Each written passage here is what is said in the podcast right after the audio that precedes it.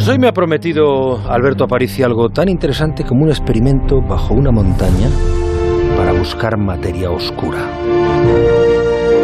Y no estamos hablando, voy a hacer el chiste fácil, ¿eh? aviso, de política. El cosmos está lleno de misterios. La mayoría nos parecen muy lejanos, pero unos pocos están aquí entre nosotros y ni siquiera nos damos cuenta.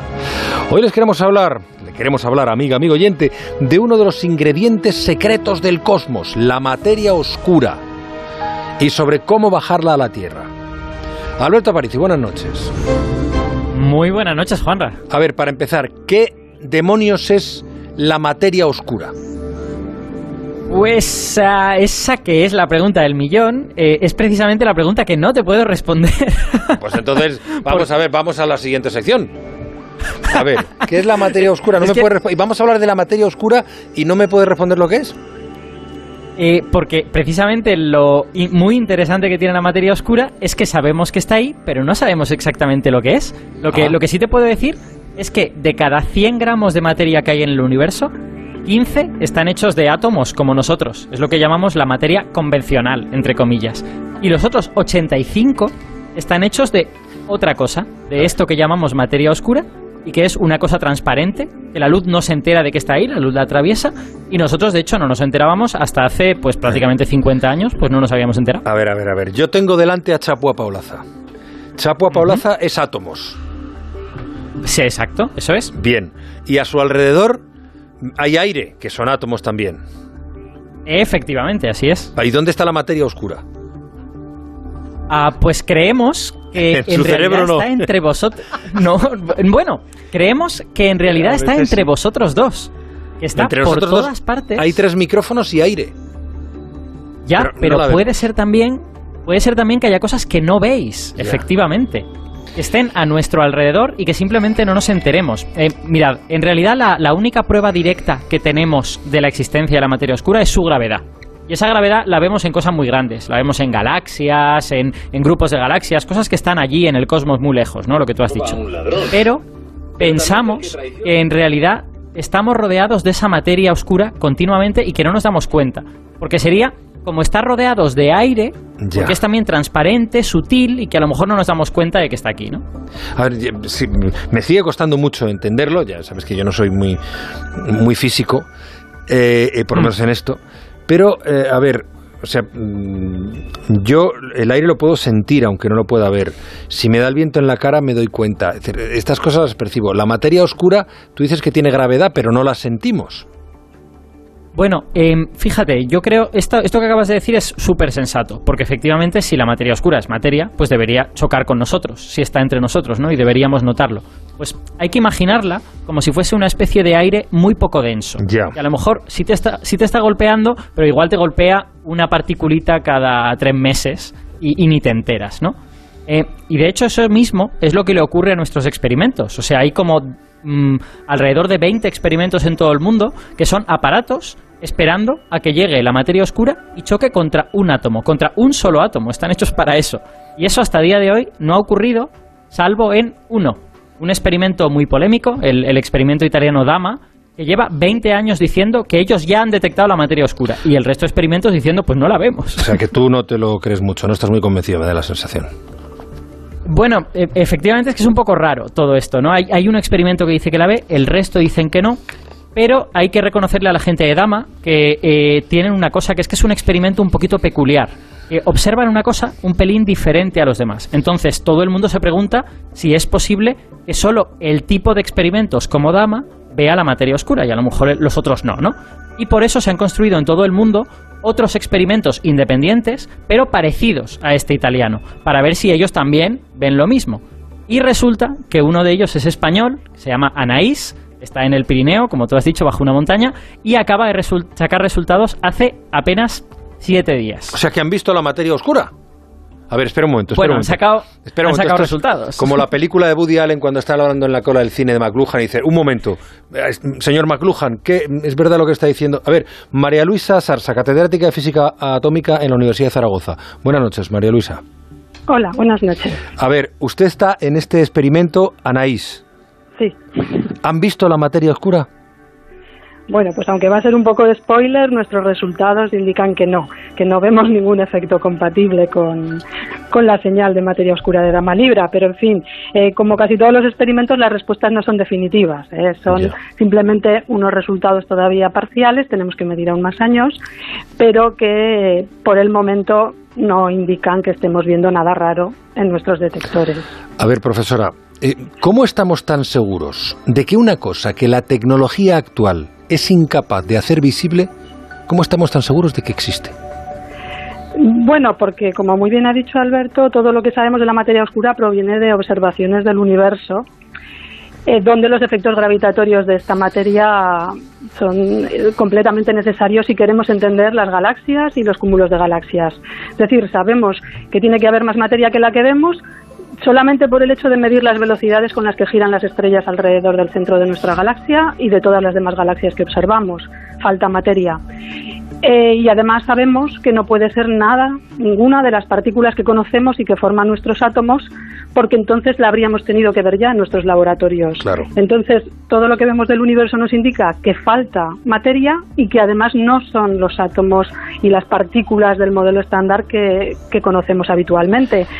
Entonces, claro, sabemos que falta algo que no es lo que conocemos pero sus propiedades no son conocidas. ¿Y, uno que es aficionado a la ciencia ficción, ¿no podríamos estar hablando de otra dimensión?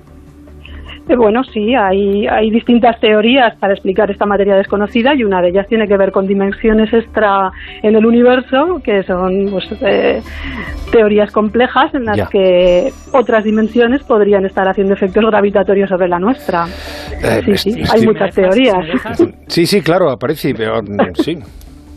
Déjame que haga un comentario sobre eso que has dicho. Eh, eso precisamente de que haya dimensiones extra y que la materia oscura pudiera tener que ver con ellas, esperamos, si eso está realizado en la naturaleza, poder verlo en los grandes experimentos tipo acelerador de partículas. Porque en esos experimentos tú pones partículas a ir cada vez más rápido y cuanto más rápido van, ven detalles más pequeñitos. Entonces, si tienes una dimensión extra que es muy chiquitina y que hace falta algo muy pequeñín para verlo, lo vas a ver con partículas que se muevan muy, muy, muy rápido. Y eso es lo que tienes en esos aceleradores. Oye, eh, María Luisa, ¿por qué, ¿por qué se han ido ustedes a una cueva eh, eh, ahí en, el Pirineo a hacer el experimento? Eh, bueno, pues todos estos experimentos que se llevan haciendo pues desde más o menos la, finales de los años 80 en todo el mundo, cuando el problema de la materia oscura ya surgió, eh, estos experimentos tienen detectores muy muy sensibles que, como ha dicho Alberto, intentan identificar las muy débiles interacciones de estas partículas de materia oscura con la materia convencional.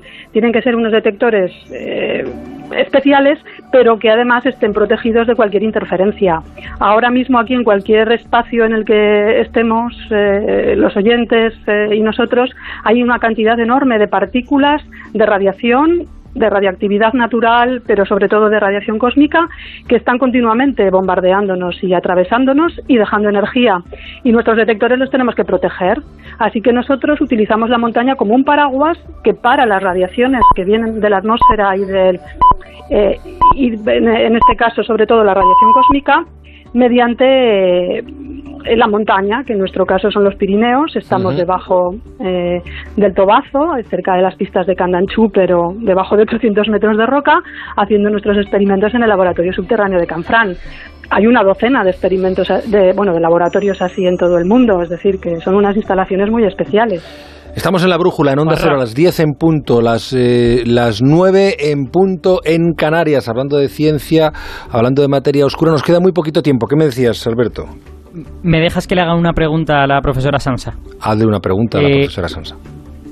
A ver, eh, ¿habéis hablado con vuestros colegas italianos, con la gente de, Dama? ¿Sabéis lo que dice? Porque, bueno, la, la gente de Dama ha sido un poquito beligerante en los últimos años cuando les decían, pues tenemos dudas de que vuestro experimento esté, esté bien. Y ellos como que se enfadaban mucho. Entonces, ¿habéis hablado con ellos? ¿Sabéis cómo han reaccionado a vuestro resultado? Eh, no, no, porque además estos últimos resultados los hemos colgado hace muy poco, en, los hemos hecho públicos y los hemos enviado a publicar eh, la semana pasada. Eh, normalmente es verdad que ellos siempre han dicho que su experimento no necesitaba replicación, pero es verdad que era controvertido que ningún otro experimento en el mundo eh, hubiera visto nada compatible, aunque también es cierto que ningún otro experimento ha utilizado el mismo tipo de detector que ellos. Eso es lo que ofrece el experimento ANAIS, que, utiliza la misma técnica de detección va a estudiar también el efecto de la modulación anual y por lo tanto sería la primera vez que de verdad un experimento con el mismo tipo de detector eh, mira el mismo tipo de efecto en 20 años. Mm. Pero, en fin, imagino que, pues no lo sé, no creo que estén a lo mejor muy contentos. Pero bueno, la, la, ciencia se tiene que demostrar, yo puedo defender mi experimento, ellos tienen que defender el suyo, podemos aportar argumentos cada uno a favor de, de nuestros resultados. En ese sentido, yo creo que la ciencia es bastante objetivable eso sí que sería un buen debate. Eh, María Luisa Sarsa, van a seguir con la investigación, naturalmente, ahí en Canfrán, en la oscuridad de la cueva. Sí, sí, como comentaba, nos, quedan aún unos años de medida. Llevamos ya tres, es lo que hemos publicado ahora, son los resultados de tres años, pero estos experimentos, para que se hagan una idea, el experimento de Amalibra lleva casi 20 años tomando datos. Eh, entonces, son partículas que interaccionan tan poco que cualquier experimento que quiera dar un resultado relevante tiene que estar midiendo durante muchísimo tiempo, además con detectores grandes, eh, para poder aportar algo significativo al problema. Muy bien, María Luisa Sarsa, catedrática de Física Atómica en la Universidad de Zaragoza. Muchísimas gracias por hablarnos de este proyecto, Naís. Hoy en La Brújula lo seguiremos con atención porque eh, Aparici, que es un friki de la física, seguro que eh, nos vuelve a convocar a esta cuestión y yo además le quiero preguntar para ir conociendo un poco más de la materia oscura y estar atentos el día que consigamos verla. Gracias, de verdad, María Luisa. Muy bien, gracias a ustedes. Muy buenas noches. Buenas noches. Juanra, ¿me dejas, ¿me dejas que haga un apunte muy cortito sobre cómo funcionan estos experimentos? Porque me parece que es muy, me parece que muy intuitivo lo que buscan. Si tú te imaginas que la materia oscura es una especie de aire que está rodeando a la galaxia y todos los planetas que hay, estos experimentos aprovechan que la Tierra está moviéndose alrededor del Sol. Hmm. Porque cuando tú te mueves de cara al viento, el viento te da más fuerte. Y cuando te mueves de espaldas al viento, el viento te da más débil. Entonces, estos experimentos lo que hacen es simplemente tener un blanco, ven cuántas partículas le impactan y lo que esperan es que cuando nos movamos de cara al viento de materia oscura haya más impactos y que cuando nos movamos de espaldas al viento haya menos impactos. Por eso habla eh, María Luisa de modulación anual. Y esa modulación, una especie como de subida y bajada, es lo que dicen los de Dama que han visto y lo que Anaís no ve. Alberto Parisi, amigo, cuídate mucho. Hasta la semana que viene. Hasta la semana que viene. Buen fin de semana.